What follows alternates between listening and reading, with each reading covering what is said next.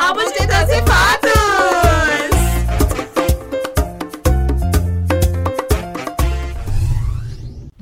Hoje eu tô 100% indestrutível, igual o Pablo Vittar.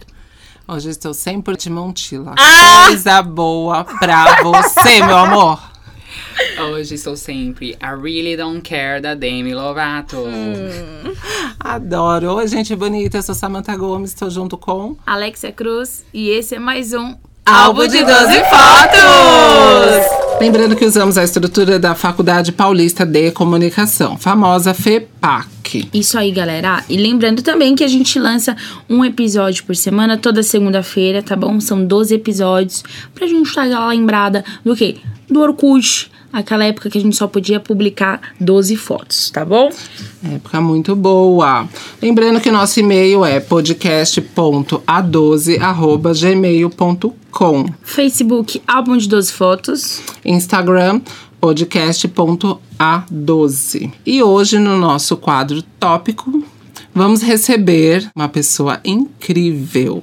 Ele já fez um curta, ele já estudou administração, ele hoje estuda comunicação, está estagiando atualmente. É uma pessoa versátil, é uma pessoa super divertida e ele vai contar aqui um pouquinho pra gente da história dele, das dificuldades, das vitórias. Dos sonhos, das conquistas, entendeu? É uma pessoa incrível. Estou muito feliz de estar recebendo o nosso Flávio Victor. Oh guys, I am Flávio Victor.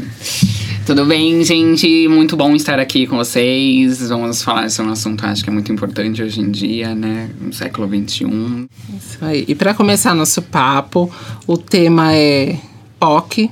Então, algumas pessoas sabem o que é, outras pessoas não sabem. E pra quem não sabe, afinal, Flávio, o que é ser uma POC? Conta pra gente. Gente, ser POC é estado de espírito, né? Eu digo que não é você simplesmente querer ser uma POC. Você, né, você já tem aquela digamos, aquele feeling de POC. Então, é, vai, além, vai muito além, na verdade, de trejeitos, né? De, de o, o, seu lado feminino exposto um pouco mais, né? Comparado a outros homens, por exemplo. É, tem a ver com luta, tem a ver com resistência, tem a ver com você dar a cara a tapa nos dias atuais, né? Mostrar que, meu, tô nem aí, eu tô usando meu cropped mesmo e tô nem aí, sabe? Ninguém paga as minhas contas, eu vou andar com meu salto plataforma 15 mesmo, vou usar a minha make bafônica, entendeu? Doa quem doer. E acabou, doa quem doer, exatamente.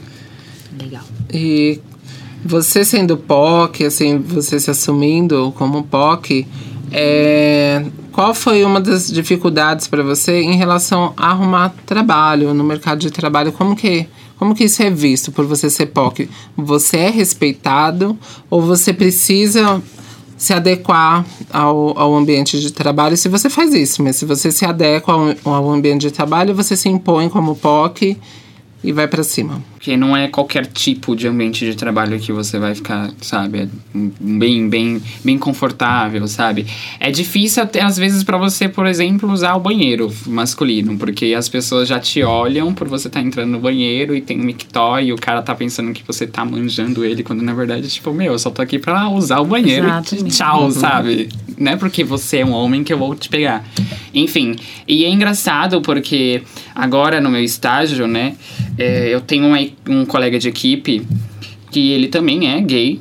E tem esse lado POC dele também, né? E a gente entrou em discussão esses dias, né? Faz mais ou menos uns cinco dias de como é ser, né? Um gay, como é ser um POC dentro do mercado de trabalho, principalmente nessa parte de comunicação, né?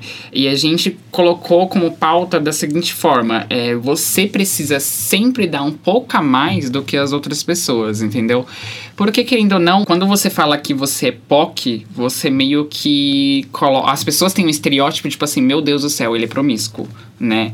Ele só vai falar sobre machos, só vai falar sobre zoeira, balada, drogas, etc, etc. E na verdade não é isso, né? A, a estereotipação do, do termo POC é muito grande, principalmente no mercado de trabalho. Então a gente pensou, né? Na verdade, a gente teve essa concepção do, da seguinte forma, cara, é para você ser POC, se dar bem no ambiente de trabalho, você você tem que trabalhar duas vezes mais do que as outras pessoas, entendeu? Para eles falarem, não, realmente você é profissional aqui, independente da sua orientação sexual, de como você veste, do como você tem a sua maneira de se expressar, né, na sociedade. Então é um pouco meio hard essa parte. E de onde que veio essa palavra POC?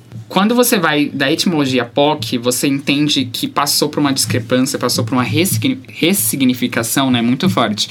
Por exemplo, em 2014, você falar que era POC significa que você era bicha pão-ovo, a bicha POC-POC, que ninguém suportava ficar perto porque, Super ai, é feminina, super feminina, super grita, esbanja, escandalosa, tira foto com, se empinando, sabe, e tal. E hoje em dia, você falar assim, olha, eu sou POC, significa assim, eu sou resistência, eu sou luta, eu dou a minha cara tapa na frente da comunidade pra você, heteronormativo, que fica dentro do, dessa sua caixinha de, tipo, ah, eu não vou me expor, mesmo você querendo ser tão POC quanto eu, ah, ter os seus direitos, entendeu? É um ponto assim, só puxando esse gancho, que, que eu sempre passei muita raiva, porque quando eu era mais nova, eu era vista como mancha, sou um pouquinho mais antiga, então na minha época era visto como pintosa e eu era uma mancha, então vocês imaginam, porque chamava muita atenção por ser muito feminina. E isso, e eu sofri muito preconceito também pela comunidade gay, porque, por essas questões. Porque onde eu chego, onde eu chegava na época, né, as pessoas sabiam que eu era gay. E isso não era todos os gays que queriam que eu estivesse do lado, porque eles tinham vergonha e medo de sofrer algum preconceito. E eu ficava muito brava, porque é isso, eu militava praticamente todos os dias, todas, a- todas as horas, em todos os momentos, sem querer militar. Porque onde, em qualquer lugar que eu fosse, eu ia sofrer alguma agressão verbal ou visual, sei lá, a pessoa ia olhar meio torto. E aí eu ficava olhando, caramba, eu passo por isso, aí chega um amigo gay que, que tem aparência super masculina, ele passa de boa e fica aproveitando desses espaços que eu acabo lutando, que muitas POC, que muitas manchas, como eles chamavam antigamente, luta todos os dias. Então, aí, de repente, aparece um gay bonitão na TV e fala: Nossa, olha que exemplo. Tá, mas pra ele aparecer ali, quem fez essa base? Foi as POC, foi as, as Pintosa. Isso, uma, isso é uma coisa que ainda me revolta muito.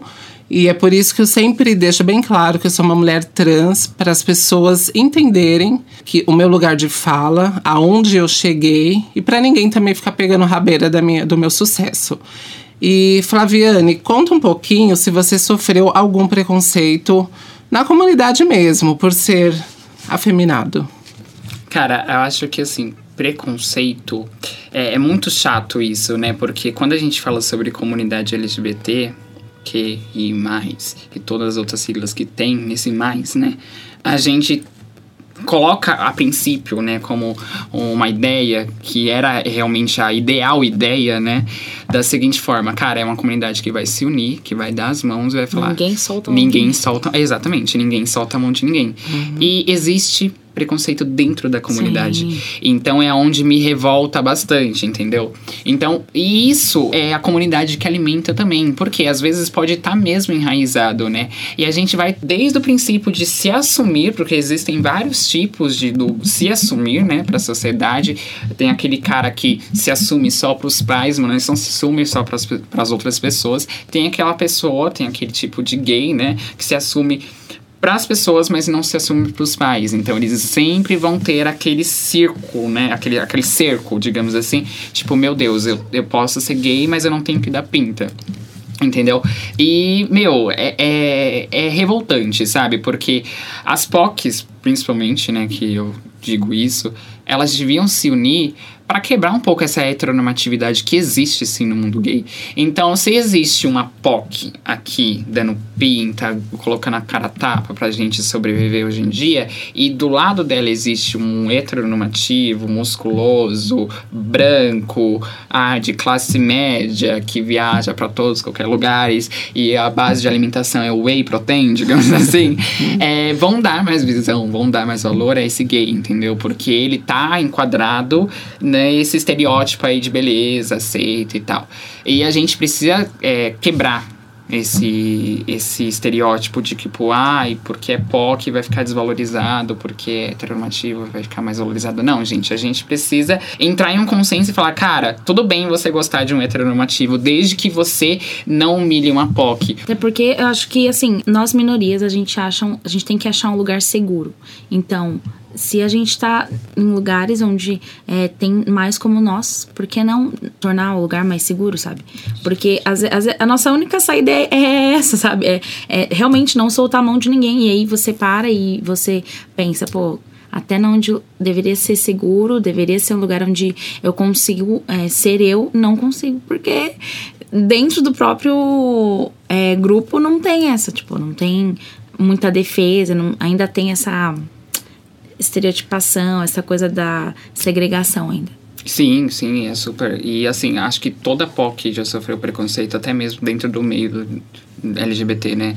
Desde quando ela entra numa balada totalmente heteronormativa, até mesmo dentro do meio das POCs, né? E acho que a gente precisa quebrar, como eu falei para você, um pouco. É, né? Exatamente. E falando sobre isso, é, sobre pertencer a um grupo de minorias e coisas do gênero. Como foi para você se assumir? Você é assumido, não é? É pra, é família, é só pros amigos? Como que funciona isso? Quando, com que idade? Como que foi essa história? Cara, uh, foi em 2014. Eu tinha 15 para 16 anos. Foi um momento bem difícil, porque eu acho que assim, é uma batalha que todo gay que realmente, todo LGBT, na verdade, né, não só gay, que quer realmente vencer, tem que passar, entendeu? E muitas vezes tem muitas pessoas que não conseguem quebrar esse estigma de preconceito na família. Graças a Deus eu consegui fazer quebrar esse estigma, assim, eu falo, porque realmente foi uma coisa difícil e eu sei que tem inúmeros outros LGBTs que, vão, que passaram e que ainda vão passar por coisas mais difíceis do que eu passei, mas eu falo pelo que eu passei realmente com a minha família. Foi mais difícil assim pro meu pai, né? Meu pai, ele tinha um pouco um pensamento arcaico. Era mais ou menos assim: cara, legal, o filho do meu amigo é gay e eu não tenho nenhum tipo de problema com isso, mas, mas meu, meu filho não pode, não dá. ser gay não dá, entendeu? Meu pai tinha esse, esse pensamento. Para minha mãe, eh, para as minhas duas mães, né? Porque meu pai se separou da minha mãe quando eu tinha 5 anos de idade. É, foi bem mais de boa, foi bem mais tranquilo. Uh, para as minhas irmãs também, elas sempre soube. Gente, é, sabe naquelas brincadeirinhas de irmãos que a gente, tipo, ai, vamos brincar de RBD? Sim. Ai, tipo, ai, eu sou a Mia, você é Lupita, eu sou quem? Ai, eu não sou o Diego, eu sou a Roberta, sabe? Eu quero ser a Roberta. Sim. Então, assim, desde, desde cedo, as minhas irmãs já sabiam de alguma coisa. E claro, a gente não pode estereotipar uma criança porque é uma criança, né? Uh, a gente não pode falar assim, nossa, nossa, essa criança vai ser gay, né? Porque ela tem os traços mais femininos, mais aflorados, enfim. Tem primos, por exemplo, que nunca esbanjaram nenhum tipo de traço feminino, mas hoje em dia são gays assumidos, né? Então a gente não pode estereotipar nessa parte. Mas em questão a mim, uh, sempre foi bem escrachada para minhas irmãs, a minha mãe também sabia. E quando eu saí em 2014, é, eu passei por uma situação é, como se fosse uma crise de pânico, porque eu não sabia como falar pro meu pai, eu sabia que ia ser bem difícil mesmo. É, o meu problema era justamente o meu pai, não era ninguém mais. Eu coloquei na minha cabeça da seguinte forma: eu tendo a aprovação do meu pai, eu tenho a aprovação de todo mundo, sabe? E aí eu passei por uma situação bem difícil, porque eu fiquei com crise de, de ansiedade, de pânico nesse momento da minha vida. Em 2014 era também quando eu estava participando de uma ONG chamada Projeto Arrastão, e quando eu pude ter um pouco mais de visão sobre a comunidade, porque existiam pessoas que realmente eram iguais a mim. Antes eu tinha aqui na minha família e amigos que, de, de escola que não que é muito pouquíssimo é, realmente eram gays, enfim, LGBTs. E aí foi por culpa deles também que eu teve essa coragem. Tipo, meu, todo dia chegava para os meus amigos e falava: Meu, não gosto, sabe? Eu não gosto de mulher, eu gosto de homem e eu não sei como falar. E eles começaram a trabalhar isso comigo, foi quando eu falei, não, eu preciso realmente falar. As minhas crises estavam muito fortes mesmo. Eu fui parar num, num UTI, pra você ter uma ideia. Pra vocês terem uma ideia. Então, tipo, foi bem bizarro mesmo. E foi quando eu falei pro meu pai. E não, não foi fácil, tá? Ele não... É, Ele não aceitou logo de cara.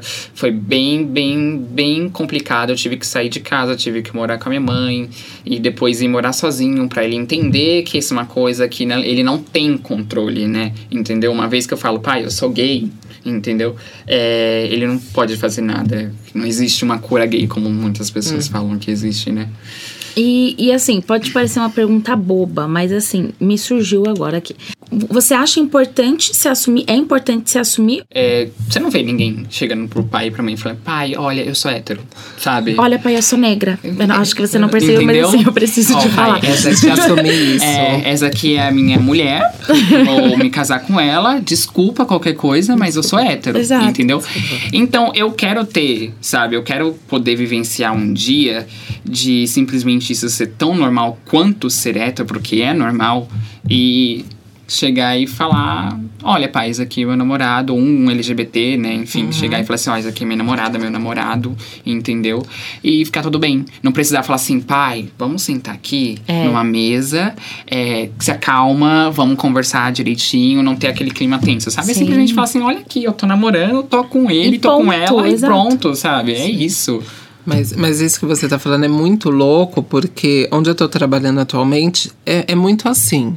Você tá conversando com a galera, aí um chega e fala, ah, essa é minha mulher, ah, esse é meu marido. E é tão natural que às vezes até eu me assusto, que eu olho e falo, gente, aqui é muito natural. De tipo, você conversa com a pessoa e ela te apres- e ela é gay e ela mostra, aí ela apresenta, sei lá, a mulher ou o marido, enfim. E aí eu fico assim, eu, eu teve um evento no sábado e minha mãe tava perto, aí tinha uma amiga, aí ela apresentou a mulher dela, normal assim, ah, essa daqui é minha mulher, não sei o quê.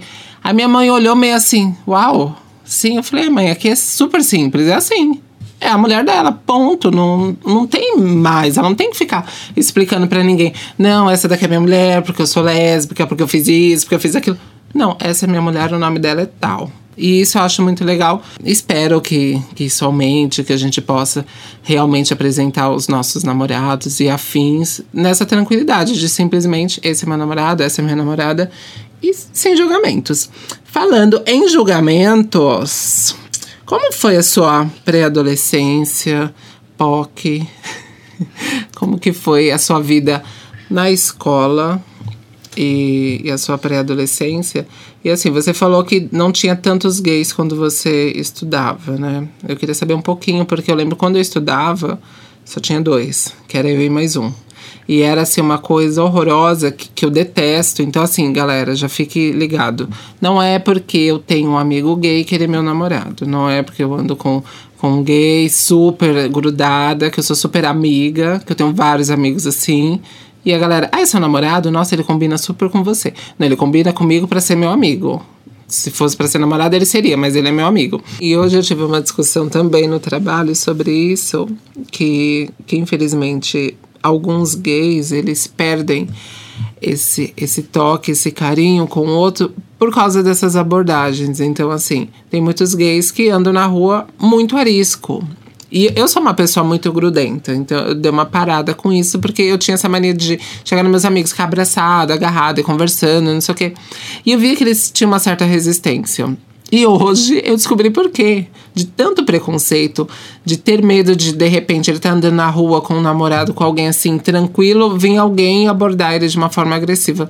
Então, eles já se defendem 24 horas por dia. Então, você vai abraçar, você vai ter esse ato, assim, de carinho de amigo mesmo. E muitos já, já ficam a risco, tipo, putz, eu não posso ficar assim porque pode acontecer isso. Um amigo até comentou que, que quando ele vai, sei lá, em, em algum restaurante, qualquer lugar, com algum namorado, a primeira coisa que ele faz, ele olha ao redor eh, se tem alguma coisa que ele pode se defender. Se alguém chegar perto dele, se ele pode se defender. Então, você vê o ponto que a gente chega, que a gente tem que se, se cuidar, se, se armar mesmo. Por, por conta do preconceito e tudo, a gente tem, né, tem que ter uma proteção psicológica e às vezes também de usar de forças, né? E, enfim, de objetos. Eu queria que você contasse um pouquinho pra gente também. A minha escola, o meu ensino fundamental, ensino médio, enfim, foi meio conturbado, porque eu sempre fui o tipo de pessoa que não me calo, sabe? Então, sabe. é, acho que já tá bem explícito. Então, é, por exemplo, acontecia alguma coisa comigo, meus pais morriam de medo do que acontecesse. E hoje morrem de medo que aconteça alguma coisa comigo na rua. E eu explico um pouquinho mais, mais à frente.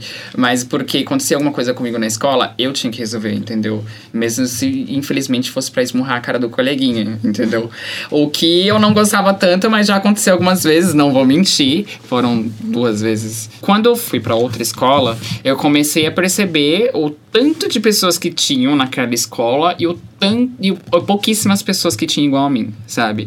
Eu guardava isso, não foi todo o ensino fundamental, o ensino médio. Eu fui realmente me, me assumir para as pessoas no segundo ano do ensino médio, mas é, foi difícil é, essa transição dentro da escola, porque quando você entra e você tem os seus traços mais femininos evidentes, você acaba virando motivo de piada. Chacota. Chacota.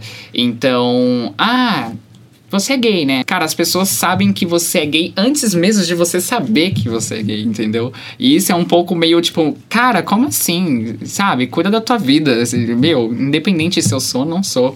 E aí começavam as brincadeiras e tal. É, as piadinhas dizendo que, ai, ah, você é gay, você queima rosca, você é isso, você é aquilo.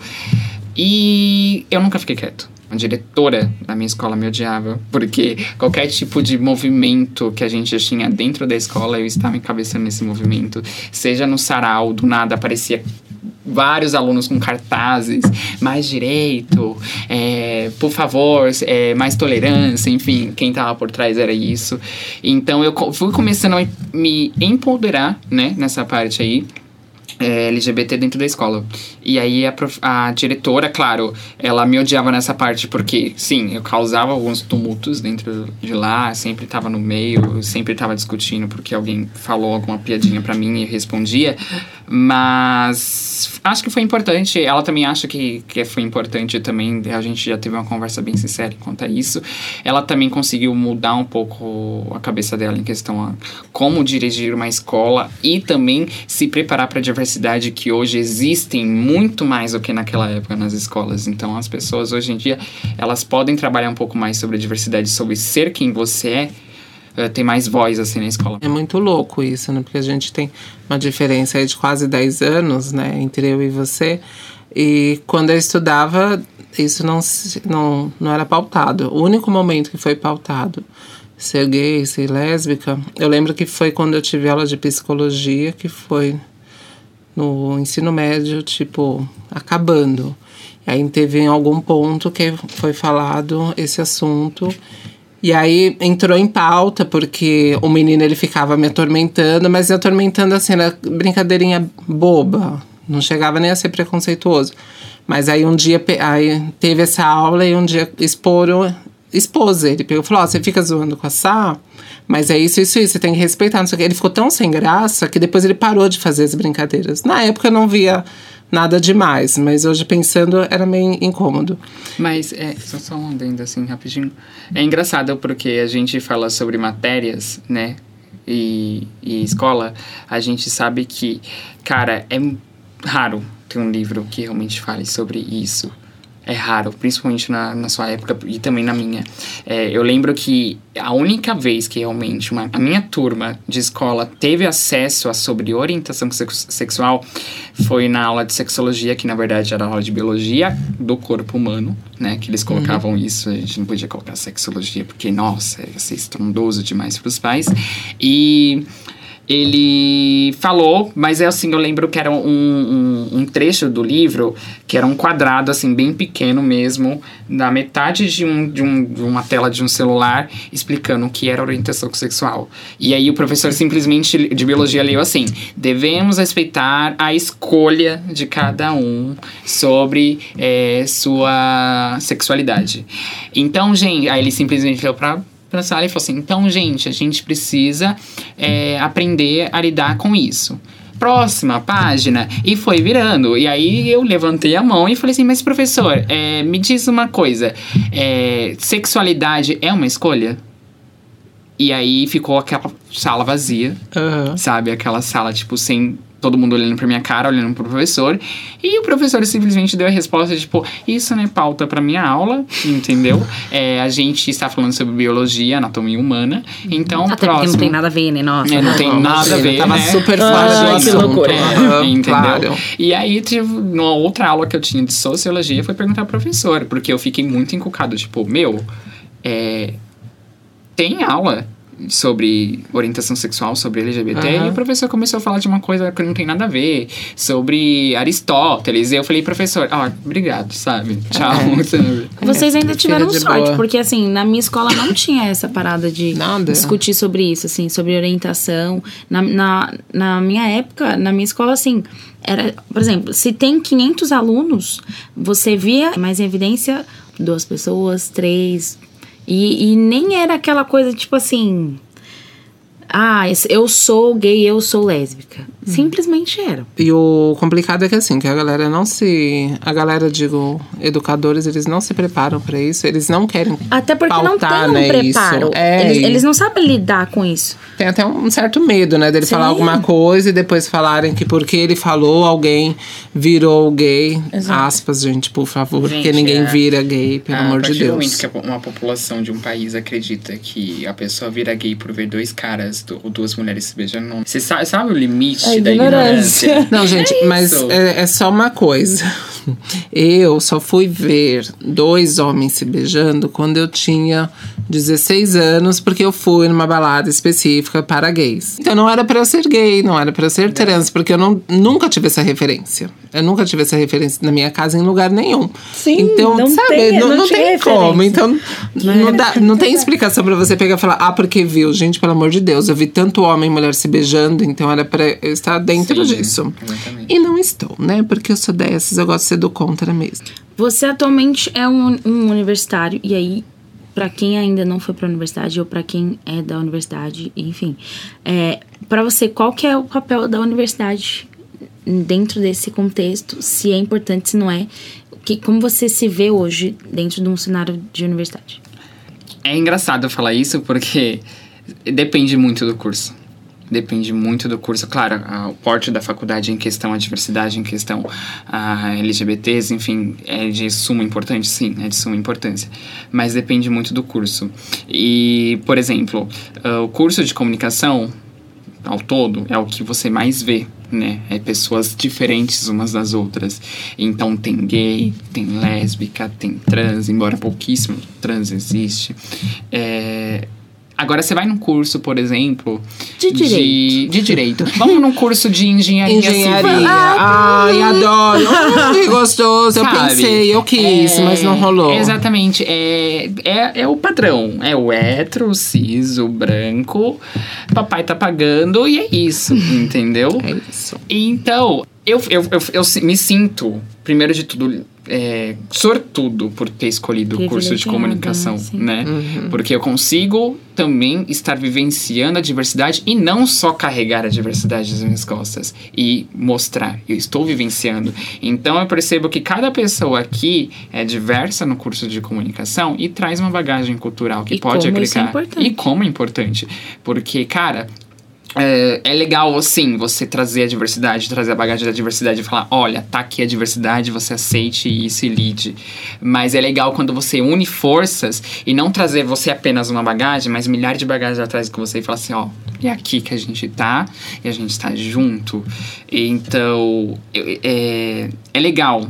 E eu acho super importante que as universidades, enfim, sejam privadas ou públicas, é, deem mais pauta sobre isso, é, deem mais suporte também para essas pessoas, para os LGBTs, justamente para criar mais vozes, independente de que curso ele escolher, independente de que instituição ele for estudar. Eu acho que o porte para, por exemplo, o suporte, na verdade, pra falar assim, cara, você é bem-vindo aqui, entendeu? E a gente não vai te julgar pela sua orientação sexual, nem pelo o gênero que você carrega consigo.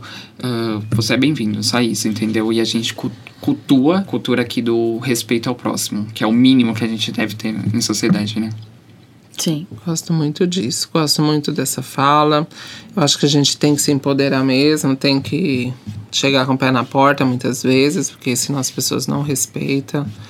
É, e falando sobre respeito, estereotipo POC passiva.